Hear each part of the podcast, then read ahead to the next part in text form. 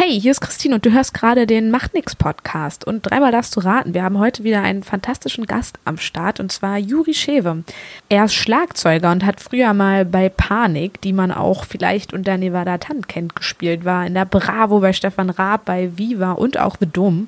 Und jetzt ist Juri gerade mit seiner aktuellen Jazzband Open Source Trio unterwegs.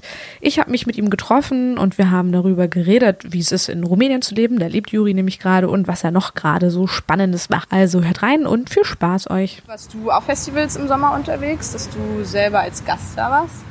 Ja, ich war tatsächlich jetzt ähm, in Rumänien auf dem Gröna Jazz Festival. Sehr schönes Festival, das ist direkt in den Bergen gelegen, an einem schönen See. Mhm. Tolles Line-up auch. Wer hat gespielt? Wirklich toll. Oh, Jazzkünstler, wen haben wir denn gesehen da? Das Melt-Trio war da, das ist auch eine ähm, deutsche Jazzband, Berliner Band. Ja. Dann war ähm, Oma Sosa war da mit, mit einer ganzen Band.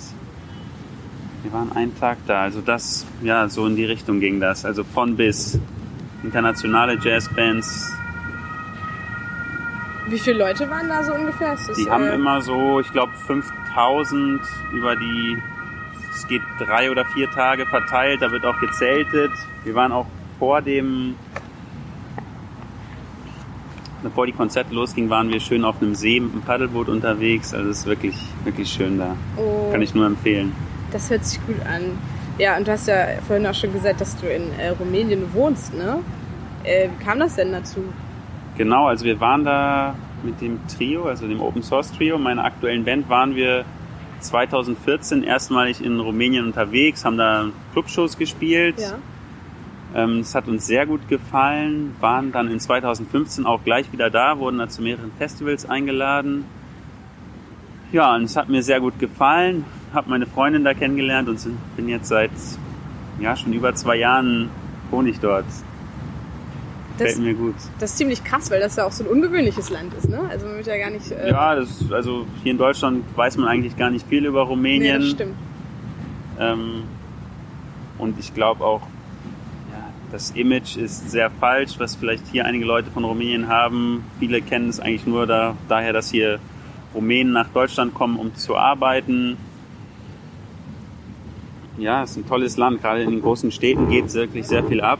Ich lebe selber in Timișoara. Das wird jetzt 2021 auch Kulturhauptstadt. Ah, cool. Es gibt eine tolle, ähm, ja, eine junge Szene an Musikern, Künstlern. Also ich würde sagen, es ist ein Land der Zukunft. Was muss man noch über Rumänien wissen? Also, man ist ja gerade so Deutschland, also viele Leute kennen das vielleicht gar nicht so. Was würdest du, wie würdest du das noch so beschreiben? Also es bewegt sich sehr viel, also es verändert sich stetig. Es werden gerade in den größeren Städten wird viel gebaut, es wird viel investiert, große Firmen siedeln sich an. Es ist auch ein Land der Gegensätze. Es gibt aber auch sehr arme Regionen, ländlich, da ist es wirklich, ja, da gibt es teilweise keinen Strom, keine Kanalisation, keine befestigten Straßen, aber dann gibt es auch wundervolle Natur. Es gibt äh, interessante Menschen, wie gesagt, es gibt interessante Kunst. Also auf jeden Fall mal vorbeischauen in Rumänien. Ich war auch noch nie in Rumänien, aber hört sich äh, gut an. Und natürlich hier Transsilvanien, ne? Warst du mal in Ja. Transsilvanien? Ja, klar. Ich meine, Transsilvanien ist ja eine sehr große Region. Ähm, ganz interessant ist auch, dass es da eine deutsche Geschichte gibt. Im, ich glaube, im 16. Jahrhundert sind sehr, sehr viele ähm, Deutsche, ich meine, da gab es ja Deutschland als Nationalstaat noch gar nicht, aber sehr, sehr viele ja, deutschstämmige Siedler nach Rumänien, gerade auch Transsilvanien ausgewandert oder haben sich da angesiedelt. Die sind dann, ja, im, nach dem Zweiten Weltkrieg gab es dann natürlich, oder im Zweiten Weltkrieg gab es schon die ersten Probleme. Und dann in der kommunistischen Zeit sind dann sehr, sehr viele tatsächlich von der äh, Bundesrepublik damals freigekauft worden Okay, krass. Und sind dann, ja, also sehr viele sind wieder nach Deutschland zurückgezogen. Aber es gibt tatsächlich auch noch Dörfer, in denen wird Deutsch gesprochen. Okay. Es gibt noch viele deutsche Schulen. Also da ist auch sehr viel deutsche Geschichte in Rumänien zu finden. Ja, sowas ist mir auch immer nicht bewusst. Ich habe ja mein äh, Auslandssemester in Estland gemacht und da ist es ja auch so, da gibt es ja auch so eine unglaublich äh, lange, lange deutsche Geschichte. Ich finde, äh, wenn man nur so hier aufwächst, dann kriegt man das immer gar nicht so richtig mit. Also voll gut. Sprichst du dann Rumänisch oder Russisch Ja, ich- oder? Ich spreche Rumänisch. Okay. Ja. Wow. Das stelle ich mir schwierig vor. Die Sprache, also ja, die Sprache ist relativ kompliziert, gerade die Grammatik.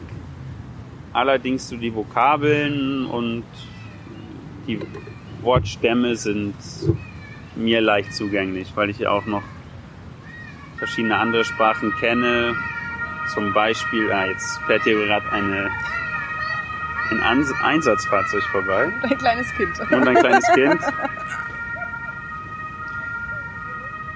Ähm, genau, also ich mag selber, ich, ich liebe Sprachen, kenne einige Sprachen.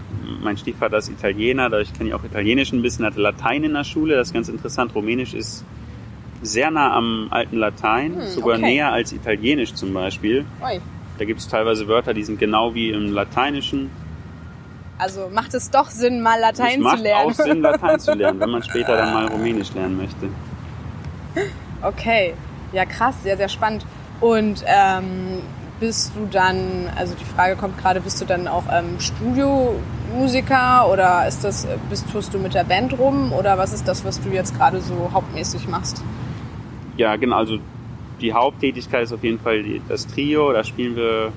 Dieses Jahr sind wir nicht ganz so aktiv, aber in der Regel so 40 bis 50 Konzerte im Jahr. Also damit bin ich schon Krass, gut okay. ausgelastet. Und auch europaweit dann Europaweit, genau. Und dann habe ich gelegentlich nochmal so ja, Session-Musiker-Jobs. Jetzt haben wir ja gerade auch ähm, mit unserer alten Teenage-Rockband äh, Panik hatten wir so zwei Revival-Shows dieses Jahr. Genau, und dann ab und zu auch nochmal so, wie du sagst, Studio-Jobs oder kleinere Session-Jobs, hier und da mal ein Gig, sowas. Ja, cool. Okay, wie sieht denn so ein Tag bei dir aus? Hast du da so Alltag oder ist es immer Es unterschiedlich? ist unterschiedlich. Also ich, bei uns ist es wirklich ein sehr, sehr komprimiert immer mit der Band. Also wir sind dann mal einen Monat lang wirklich die ganze Zeit auf Tournee, hängen 24-7 aufeinander rum oder haben irgendwie eine Songwriting-Phase. Dann ist das natürlich ein ganz anderer Alltag. Dann bin ich manchmal auch zu Hause in Rumänien. Da habe ich dann auch ähm, hab noch mein ähm, eigenes Geschäft aufgebaut im Laufe der letzten Jahre für Webdesign, Webentwicklung. Ach, krass, okay. Ähm, dann habe ich eher so einen Alltag, gehe dann mal üben, zwei, drei Stunden am Tag, bereite mich auf Gigs vor. Ja, von daher ist es sehr abwechslungsreich. Ja, es hört sich nicht langweilig an, definitiv nicht. Ähm, wohnen die anderen beiden dann auch in, äh, in Rumänien? Vom Nee, unser Bassist wohnt in Holland, Ah, in Rotterdam, Okay. der Pianist in Bulgarien. Das heißt, wir sind dann wirklich, kommen immer für Bandphasen zusammen. okay. Und das dann, euer Headquarter ist dann schon irgendwie Rumänien oder wo trefft Wir haben ihr euch kein dann? Headquarter. Mal hier, mal da. Unser. Firmensitz ist in Hamburg, aber das hat äh, keine Bewandtnis. Okay, das ist ja dann schon krass, irgendwie so drei Leute, die unterschiedlich wohnen, ähm, dann für Proben oder Aufnahmesachen und halt äh, genau Konzerte zusammenzubekommen, oder? Ja, es hat Vor- und Nachteile. Nachteil ist, dass wir irgendwie nicht so kontinuierlich ge- gemeinsam arbeiten können, aber der Vorteil ist, dass wir dann, wenn wir unterwegs sind, auch wirklich uns voll und ganz auf die Band konzentrieren können. Dass das sehr intensiv ist dann wahrscheinlich, ne? Ja, ist sehr intensiv. Nach ein paar Wochen hat man auch keinen Bock mehr aufeinander. Aber man kommt auch wirklich voran in den Wochen. Und wie macht ihr das, wenn ihr ähm, äh, neue Musik erarbeitet? Also macht ihr das dann irgendwie, dass ihr euch dann, keine Ahnung, zwei Wochen irgendwo trefft oder so? Oder findet Ja, das wir vorher schon statt? Gerade im Juni diesen Jahres waren wir zehn Tage gemeinsam. Ah ja. Da haben wir noch zwei, drei Konzerte gehabt in Ja. Norddeutschland und haben dann auch wirklich uns ja, die restlichen Tage äh, auf dem Land eingeschlossen, haben ein kleines Häuschen gehabt und haben den ganzen Tag geprobt, komponiert, geübt, ausprobiert, gemeinsam gekocht, gegessen, mal einen Spaziergang gemacht, sowas. Okay, cool. Und schickt ihr euch vorher dann auch so ein paar Sachen hin und her oder wie funktioniert das? Also ich stelle mir halt einfach die Kommunikation unglaublich schwierig vor, wenn man sich nicht so face to face sieht, aber vielleicht ich mir da was Ja, Falsches das- vor. Genau, also Momchel, unser Pianist, der hat meistens irgendwie eine Idee, sei es ein Riff, sei es eine Akkordfolge oder vielleicht auch schon ein relativ auskomponiertes Stück, Mhm. schickt dann rum, teilweise äh, ja, probiert dann jeder für sich zu Hause darauf ein bisschen aus. Also manchmal loop ich mir dann, was weiß ich, eine Akkordfolge und jam dann darauf rum in meinem Proberaum, den ich auch in Timisoara habe. Da habe ich mir im Grunde so ein kleines Studio aufgebaut.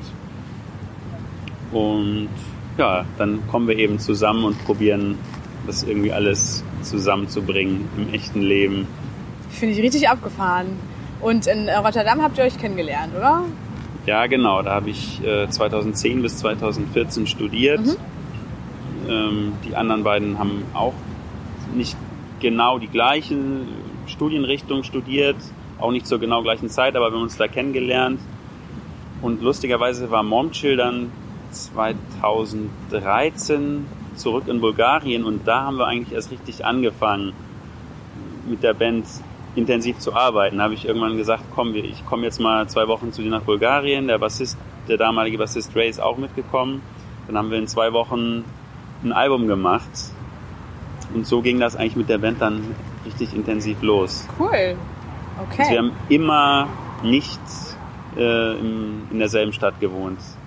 Ganz zu Anfang mal in Rotterdam, aber da haben wir die Bands gegründet, aber nie wirklich ernsthaft was gemacht. ja, okay. Na, Da mussten wir dann erst 2000 Meter auseinander, auseinanderleben, um überhaupt mal vernünftig was an den Start zu kriegen. Okay, aber dann, dann kennt ihr das ja auch. Dann ist das ja sozusagen. ja, das äh, ist seit eh und je so. Alltag. Und ähm, ja, weiß nicht, wie kam so der äh, deine dein Interesse zum zum Jazz? War das vorher auch schon da? Weil mit Panik hast, also es ist ja schon eher so äh, ja, Rock. Ich weiß nicht, was hast du gerade gesagt? Das ist ganz schön beschrieben. Teenage Ja. Rock, äh, Ja. Boyband, Ja. wie auch immer man das nennen mag, genau. Hast du vorher auch schon Jazz gemacht? Ja, also ich komme vom Mhm. Rock als Teenager. Also als ich, weiß ich, 14, 15 war, habe ich, habe ich ja, ich habe schon seit der Kindheit Schlagzeug gespielt, Ja. hatte dann mit 14, 15 meine ersten Rockbands, Ja. habe immer Rock gespielt, aber habe auch schon dann mit also nicht 16, 17 habe ich auch angefangen mich für Jazz zu interessieren, war auch schon bei Jazz Workshops, Mhm. habe Jazz gespielt, habe in Jazzbands gespielt, habe sehr sehr breit äh, da so was in alle Richtungen gemacht. Und dann kam die Panikzeit, da habe ich mich dann ja voll darauf ähm, konzentriert. Aber habe danach auch tatsächlich wieder ein Jahr Jazz studiert, dann in Rotterdam ja, Popmusik hieß es auf dem Papier, da haben wir alles von bis, von Jazz bis Metal gemacht. Also ich habe immer mich für verschiedene Musikrichtungen interessiert. Okay. Das muss ja dann, ja? Genau, ich habe auch noch ein halbes Jahr in New Orleans gelebt, sehr viel Jazz dort gespielt. Das war schon äh, wahrscheinlich ein sehr bewusster Schritt, extra dorthin zu Ja, gehen, oder? klar, das war, da habe ich damals viel für getan, habe den ganzen Sommer auf, auf der Helgoland-Fähre gejobbt, um das Ah. Geld zusammenzukratzen, Ja, dahin krass, zu gehen und okay. dann, ja, mein Traum war gemacht, da ein halbes Jahr mal in New Orleans zu leben. Das war, eine, war eine sehr geile Zeit. Wie war das so? Also was für Erkenntnisse hast du mitgenommen? Oder ähm, ja. Ja, Erkenntnisse würde ich es gar nicht nennen. Ich glaube, ich habe eher so ein Feeling mitgenommen. Also da wird Musik einfach jeden Tag selbstverständlich gemacht. Leute, es gibt eine Straße, da sind zehn Jazzclubs nebeneinander. Da gibt's spielt jeden Tag spielen drei Bands in jedem Club. Also da gibt's ein Set nachmittags, am frühen Abend und dann noch am späten Abend Ah, bis in die. Nacht hinein. Da wird getanzt, da wird Musik gelebt. Dieses, ja, diese Einstellung zur Musik habe ich mitgenommen. Vielleicht auch nicht ganz so verkopft an die Musik ranzugehen. Hier in Europa, finde ich, wird Jazz oftmals sehr elitär praktiziert, sehr elitär wahrgenommen. Gut, es gibt mittlerweile auch diese Retro-Swing ähm, Bewegung, was ich gut finde, dass da Musik auch vielleicht eher wieder zum Tanzen auch mal anregt. Aber generell fand ich, fand ich da sehr gut, dass Musik einfach ein alltägliches Ding ist. Und du hast dann auch da gespielt, oder? Hab da studiert, Ja. hab also äh, ja viel in den Universitätsbands gespielt, war aber auch jeden Abend fast in der Stadt, hab Konzerte angeschaut, habe bei Jam Sessions mitgespielt und selber auch ein paar Gigs gespielt in der Stadt, ja. Ja, es hört sich schon ziemlich genial an. Dann bist du ja dem also ein bisschen auf die Spur gekommen. Das mit dem Gefühl finde ich echt total spannend, weil das, glaube ich, ja in der Musik auch sehr ähm, wichtig ist, dass man da irgendwie so ein Gefühl hat. Ja, bei aller Ausbildung, ich habe ja selbst auch Musik studiert Ja. und sehr akademisch an, bin ich an die Sache rangegangen, darf man das nie vergessen, das Gefühl. Cool. Und äh, du hast ja vorhin schon so ein bisschen gesagt, dass ihr ähm, im Juni mit dem Open Source Trio schon das ausprobiert habt und so habt ihr da auch schon Sachen aufgenommen oder was? Wir äh, haben Demos aufgenommen, Mhm. ja, und ja, ich kann es noch nicht ganz genau sagen, aber ich denke mal in 2018 wird dann das neue Album rauskommen. Und dann werden wir auch eine große Tour haben, unter anderem auch in Deutschland. Ja, ich habe euch letztes Jahr einmal gesehen in Hamburg oder war das vorletztes Jahr? Ich weiß es gar nicht. Da wart ihr ähm, auch hier hinten irgendwo oder bei der Fruchtallee irgendwo. In so Ja, einem kleinen. ja, wir haben letztes Jahr und also wir haben eigentlich jedes Jahr in Hamburg auch gespielt. Ja. Haben in Birdland gespielt. Letztes Jahr haben da unser Album präsentiert. Da war ich, glaube ich. Birdland sagt mir was. Ist das so ein Jazzladen, ja, oder? Das ist richtig ein Jazzladen, wobei der mittlerweile von äh, den Jungs vom Freundlich und Kompetent betrieben wird. Sag mir auch was. Ähm, das heißt, die haben mittlerweile das Programm auch ein bisschen breiter aufgefächert. Machen aber auch noch nach wie vor traditionell also Jazz in allen Stilrichtungen. Ja, und was macht, ähm, ja, was macht dir gerade so am meisten Spaß beim, ähm, also im, bei der Band Open Source Trio, beim Spielen? Was findest du da so am coolsten? Was ich am schönsten finde, ist, dass man, wenn das Konzert losgeht, noch gar nicht weiß, was passieren wird. Wir haben zwar Kompositionen, aber wir sind mittlerweile nach so vielen Jahren des gemeinsamen Spielens, des gemeinsamen Tourens, kennen wir uns sehr, sehr gut und wir können uns einfach voll aufeinander verlassen und wissen auch, dass wir einfach mal was ganz Neues ausprobieren können. Also man fängt einen Song an und dann auf einmal, was weiß ich, äh, spiele ich einen anderen Rhythmus und dann steigt äh, Momchill drauf ein. Also es, wir wissen nie vorher, was passiert. Das ist eigentlich das Spannendste. Ziemlich Wenn abgefahren. sich die Musik einfach entwickelt. Ja, ich bin nicht so der Jazzkenner tatsächlich, aber es ist dann also schon sehr gejammt, kann man das sagen? Oder? Kann man so nennen, ja. Ich, in dem Sinne ist es keine Jam-Session. Es ist ja eine, eine kollektive Reise, würde ich es nennen. Improvisi improvisierte Reise. Hm, Und wie macht ihr das mit dem äh, Booking? Habt ihr da eine Agentur oder findet das alles noch äh, privat von euch aus statt? Also ich buche die meisten Shows. Okay. Momchill macht äh, Bulgarien. Ja. Wir haben auch in manchen Ländern, sage ich mal, Partner, die uns dann mal so eine kleine Tournee zusammenbauen. Aber im Grunde machen wir es selbst. Krass, ja, sehr viel Arbeit da noch, oder? Sehr viel Arbeit auch, ja, Ja. genau. Das ist auch dann, wenn jetzt keine Tourneephasen sind, sitze ich auch manchmal eine Woche am Schreibtisch und mache einfach die Booking, Vorbereitung oder jetzt fürs Album auch die ganze Abwicklung des Artworks, das, die GEMA-Anmeldung, all so ein Kram. Ne? Da kommt viel zusammen. Ja, ich habe keine Ahnung. Was kommt da noch dazu, was man so gar nicht bedenkt, wenn man einfach nur ein... Äh, Die Tournee, also ich sag mal das Booking, aber dann auch die Planung, ne? die logistische Planung. Also Mietwagen organisieren, äh, Hotelbuchung, wenn das jetzt nicht über den Veranstalter geht, die Routenplanung, die Buchhaltung, Steuererklärung, also da kommt einiges zusammen auch. habt ihr beim Studium äh, was gelernt, ähm, wie man das, also wurde euch da gezeigt, wie ihr das macht? Also in Rotterdam hatten wir, man konnte wohl so ein Business Minor wählen, aber eigentlich haben wir kaum sowas gelernt, was sehr schade eigentlich ist. Habe ich damals auch vielleicht ein bisschen unterschätzt. Also es wäre eigentlich gut, wenn da mehr in die Richtung gelehrt würde. Ich weiß, dass es in Deutschland an der Popakademie so einen Musik-Business-Studiengang gibt. Das ist dann, ich meine, gut.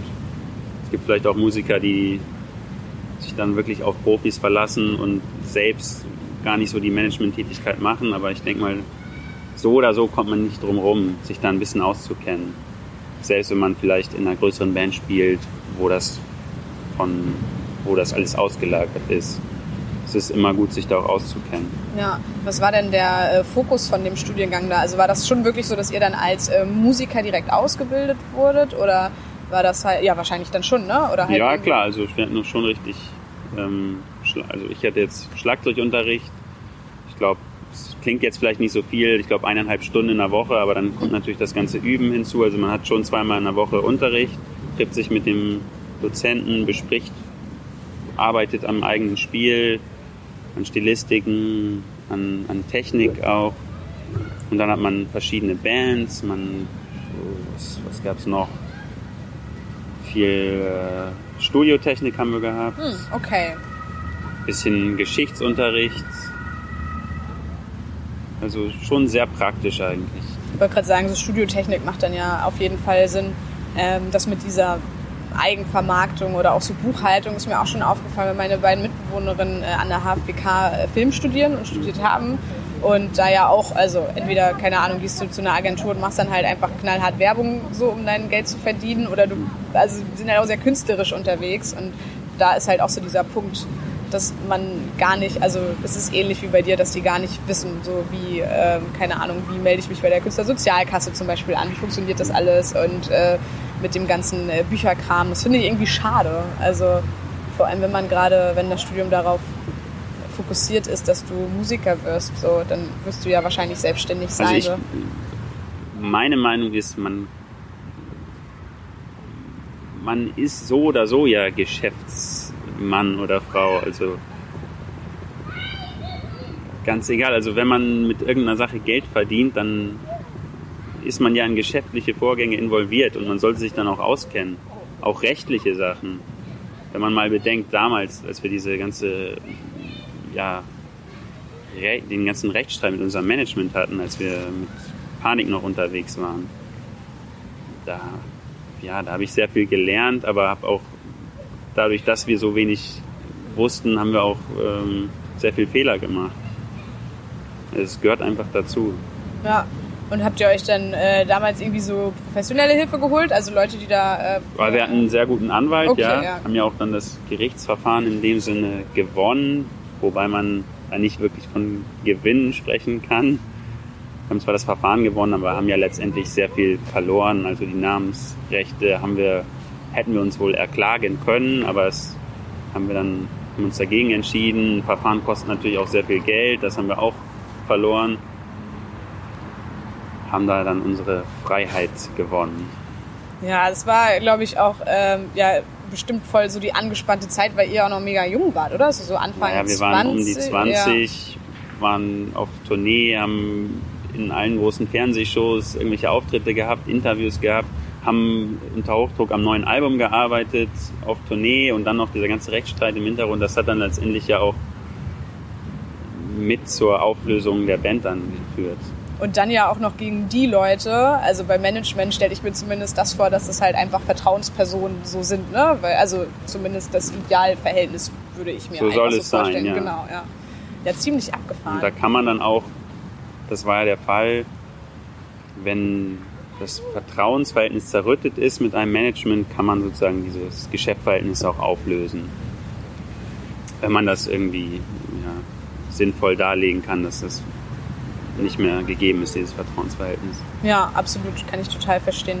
Und äh, die ganzen Sachen, die du dir quasi neben dem Mu- Musizieren so angeeignet hast, war einfach so dein Learning by Doing irgendwie, weil es Learning gemacht by werden doing, musste. ja. Okay. Ziemlich cool. Und das auch mit deinem, äh, äh, mit deinem Nebengeschäft? Kam das auch daher, dass du dann halt so Artwork-Sachen und Homepage-Sachen oder Ja, sowas ich genau, ich habe immer ja schon für, für meine Bands Websites gemacht. Habe mich auch meine beiden Eltern sind auch Künstler, das heißt, ich komme auch aus, aus einer künstlerischen Ecke, habe dann immer mal so in den Jahren nebenbei ein bisschen Websites gebaut für Leute, die angefragt haben und das hat sich dann zwischen den Tourneephasen mit der Band habe ich dann immer mal wieder Aufträge angenommen und das hat sich im Laufe der Jahre so entwickelt. Habe auch mittlerweile mehrere Partner und es läuft auch ganz gut, das Geschäft. Mega cool. Und was machst du dann? Einfach so Web Webseiten erstellen? Oder? Ja, also mittlerweile haben wir auch, ich habe auch ein Programm, paar Programmierer, Okay, ja. Voll gut. Klingt nach einem wachsenden Geschäft. Ja, also ich habe mittlerweile bauen wir auch komplexere Sachen. Also es ist nicht nur eine einfache Webseite, sondern wir haben jetzt ein größeres Portal gebaut für ein Startup, die bieten für naja, ein Vermittlungsportal für Kommunalkredite an. Ich habe eigentlich ja, diverse Kunden aus dem gesamten deutschsprachigen Raum mittlerweile. Okay, ja, da braucht man auf jeden Fall Programmierer, ne? Das äh, klingt ein bisschen tricky. Okay, spannend. Das ist ein mega aufregendes Leben, das ist echt der Hammer. ähm, ja, erzähl doch mal so ein bisschen, wie war das Konzert mit Panik in äh, Russland? Habt ihr da in Moskau direkt gespielt? In Moskau haben wir gespielt, genau, jetzt vor, wann war das, vor zwei, drei Monaten. Ähm, ja, das war, war im Grunde wie so ein Klassentreffen für uns. Wir waren wieder unterwegs mit der gesamten alten Crew auch, was ja auch, äh, da gehörten ja nicht nur wir sechs dazu, sondern wir hatten ja auch äh, fast nochmal noch mal so viele Techniker und Manager und äh, Security-Leute und so Mhm. weiter dabei. Die waren alle mit dabei und ja, wir haben sehr viel Spaß gemacht, äh, gehabt und Ja. es war nochmal wie in den alten Zeiten mit Autogrammstunde und so. Das war alles sehr surreal, aber hat sehr viel Spaß gemacht. Und die Fans waren alle älter, weil sie äh, mitgewachsen sind? Oder Ja, klar, die waren dann auch, die waren ja damals, keine Ahnung, von 10 bis 20. Die waren dann jetzt natürlich von, naja, 18 bis 28 oder so. Ja. cool. Vor wie vielen Leuten habt ihr da denn gespielt? Das war, wie viel waren denn das? Es war eine sehr große Halle und wir hatten da bestimmt 500 bis 1000 Leute da Okay. oder so.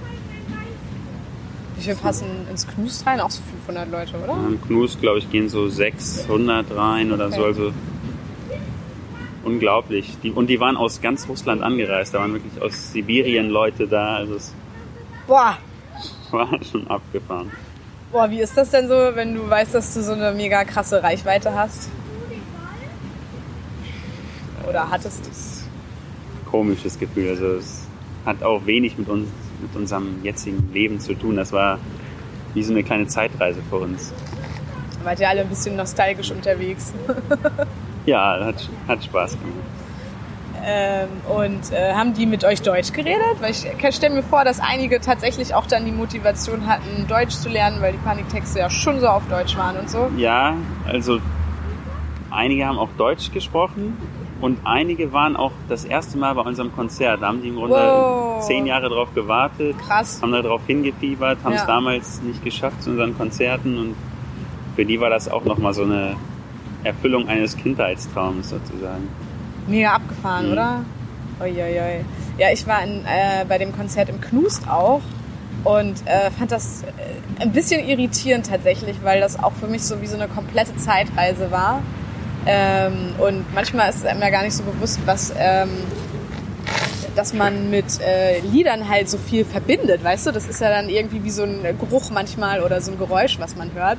Und ich war so komplett, also ja nicht zehn Jahre zurückversetzt, aber halt schon so fünf, sechs Jahre irgendwie. Und das war äh, schon irgendwie. Ja, ähm, doch, das sind ja schon fast zehn Jahre mittlerweile. Ja, ja. 2007 kam das Niemand hört dich Album raus und 2010, seit 2010 sind wir nicht mehr aktiv. So. Ja, stimmt ja, auch. Sechs, sieben, ja. Ja, stimmt. Also das war halt irgendwie so abgefahren, weil ich gar nicht wusste, was ich mit den Liedern so verbinde, weil ich mir die Nevada Tan und Panik Alben ja auch nicht zwischendurch so wirklich angehört hat. Also habe hab ich nicht. Äh, und das war dann irgendwie ähm, äh, sehr, sehr witzig, so vom Gefühl her. Also hast du es auch manchmal so, dass du so alte Lieder hörst? Also muss nicht, also nicht von Panik sein, aber von Bands, die du gehört hast, als du so jung warst und äh, das dann halt so auf einmal voll so ein, keine Ahnung, du immer so eine Erinnerung oder so. Ja, so eine gewisse Stimmung oder manchmal Genau. habe ich vielleicht sogar einen bestimmten Moment vor Augen. Ja, und das war bei mir beim Konzert so komplett so. Und ich dachte so, krass, ey. Also war tatsächlich wie so eine Zeitreise. Äh, Es war ziemlich witzig. Aber ich fand es auch krass, weil es hat sich halt genauso angehört wie bei den Konzerten von vor fünf, sechs Jahren auch. Also das fand Ja. ich auch äh, ziemlich ähm, abgefahren. Wie habt ihr das da mit den Proben eigentlich auch gemacht? Jetzt auch für Russland? Habt ihr euch da vorher getroffen? Oder war das dann äh, eher so Ähm, wir haben vor dem Knus-Konzert haben wir uns wirklich eine Woche lang eingeschlossen. Ja. Wir haben den, die Songs haben uns aber auch alle äh, sozusagen einzeln sehr gut vorbereitet und dann na, eine Woche nicht, aber drei, vier Tage haben wir dann wirklich durchgeprobt. Ja, Und fürs Knus waren wir dann schon, äh, für Russland waren wir dann schon sehr gut vorbereitet. Da haben wir uns dann nochmal kurz zusammengesetzt, nochmal alles aufgefrischt und dann ging das auch. Und man muss auch sagen, die Fans haben uns sehr gut, ähm, ja, bei Textunsicherheiten und so haben die uns auch sehr gut getragen, haben uns sehr unterstützt. Ja, es war, war eine, eine groß, einfach eine große Party. Äh, auf jeden Fall. Und da kamen ja auch Leute aus Kanada und Frankreich. Und wo war das Mhm. alles her? Also, ich, das ist schon ziemlich cool. Ist da noch mehr geplant, so zukunftsmäßig oder eher nicht so? Also wenn jetzt noch mal eine Anfrage kommt, kannst du mir vorstellen, dass wir noch mal so vereinzelt mal eine Show spielen, aber äh, wir haben jetzt keine konkreten Pläne da Okay. ein neues Album zu machen oder eine Tournee zu spielen oder ähnliches. Wir sind ja auch alle mittlerweile eingebunden in ganz andere Sachen. Ja, das stimmt. Mm, Aber kam das als Anfrage? Weil ich habe das irgendwie so wahrgenommen, als wenn da sehr viel von ähm, David und Timo so ausgegangen ist. Also ich hätte das, also Ja, die haben ja dieses Zorg-Ding gemacht und das war im Grunde auch der Anlass, dann mal ein Konzert zu spielen. Und dann Okay. haben, haben die Jungs uns gefragt, hey, wollen wir das nicht sozusagen als Panik-Revival-Show machen? Haben wir alle ja gesagt, klar, es wird, wird lustig. Und dann aus Russland kam tatsächlich dann eine Anfrage rein, ob wir Okay. das nicht da uns nochmal vorstellen könnten. ja, war ja auch sehr Dann haben wir gesagt, klar, wieso nicht? Und wo kam der Bassist her? Weil das war ja, Linke war da ja nicht am Start, sondern das war ein anderer Bassist. Ja, oder? das war ein Bekannter von David. Okay. Der produziert ja Lina, heißt sie, glaube ich. Ist auch irgendwie ein neuer Popstar. Okay. Und da spielt Torben den Bass und ja, der ist auch ein Vollprofi, hat er sehr gut gemacht, hatte die Songs perfekt drauf. Total, ja. Cool. Ähm, und was gibst du für Musik, die du ähm, gerade so hörst, die dich vielleicht auch so ein bisschen inspiriert oder so? Was gibt's da? Ja, gute Frage. Ähm, Richard Spaven, der hat, das ist ein englischer, ein britischer Schlagzeuger. Der hat ein Projekt, da arbeitet er auch mit verschiedenen Künstlern zusammen. Da machen die, sag ich mal, akustisch gespielte elektronische Musik. Sehr geil, mal auschecken. Höre Okay. ich viel, höre ich mache mich auch manchmal so, dass ich mir einfach mal einen Song dann äh, auf YouTube auf die Kopfhörer lege und dazu selber spiele. Womit spielen die dann? Also was sind das denn für Instrumente? Hm, Ja, so eine klassische Band, also Schlagzeug, Bass, Gitarre, Gesang. Ich weiß gar nicht, ob die überhaupt noch einen Sequencer dabei haben. Okay. Aber wo kommt dann so dieses Elektronische her? Also es wird alles akustisch mit den Instrumenten simuliert, sag ich mal. Oder? Okay. Der hat das Schlagzeug, ich sag mal, die Grooves. Das Schlagzeug klingt schon akustisch, wie ein, vielleicht sogar wie ein Jazz-Schlagzeug, aber die Grooves sind dann sehr elektronisch, von elektronischer Musik inspiriert. Okay. Und gibt's da noch, noch Bands irgendwie so, wo du auch so Hm. denkst, das ist irgendwie eine Inspiration, ah, ich weiß ist so ein Wort, aber was du vielleicht für deine oder eure Musik mitnimmst? Also für unsere Musik höre ich, habe ich viel gehört ähm, und höre ich auch nach wie vor viel Espen Svensson, beziehungsweise Espen Svensson Trio, Tigran Hamasyan. Ist- Ich weiß nicht, ob dir das was sagt. Nee, leider sehr, sehr geile Jazzbands, aber Okay. auch schon sehr speziell.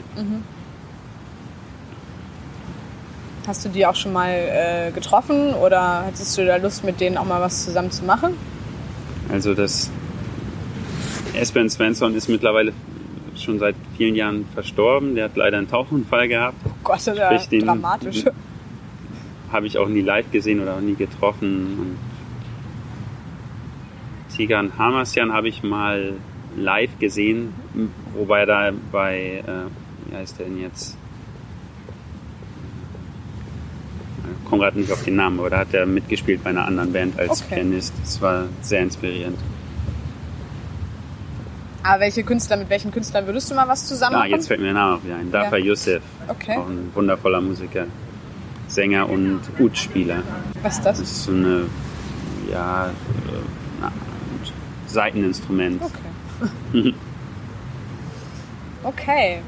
Und ja, was steht jetzt äh, demnächst so an bei dir? Bist du mit deinem äh, Webentwickler-Business mehr am Start oder mehr Musik oder Ja, so? da habe ich einiges zu tun momentan, aber wie gesagt, für 2018 haben wir auch große Pläne. Also ich habe schon wieder Anfragen gekriegt für Konzerte in Deutschland. Wir wollen auch wieder eine große Tour äh, zusammenstellen und auch am neuen Album arbeiten. Wahrscheinlich werden wir das, ja, weiß ich noch nicht ganz genau, wahrscheinlich im Laufe dieses Jahres oder Anfang nächsten Jahres fertigstellen.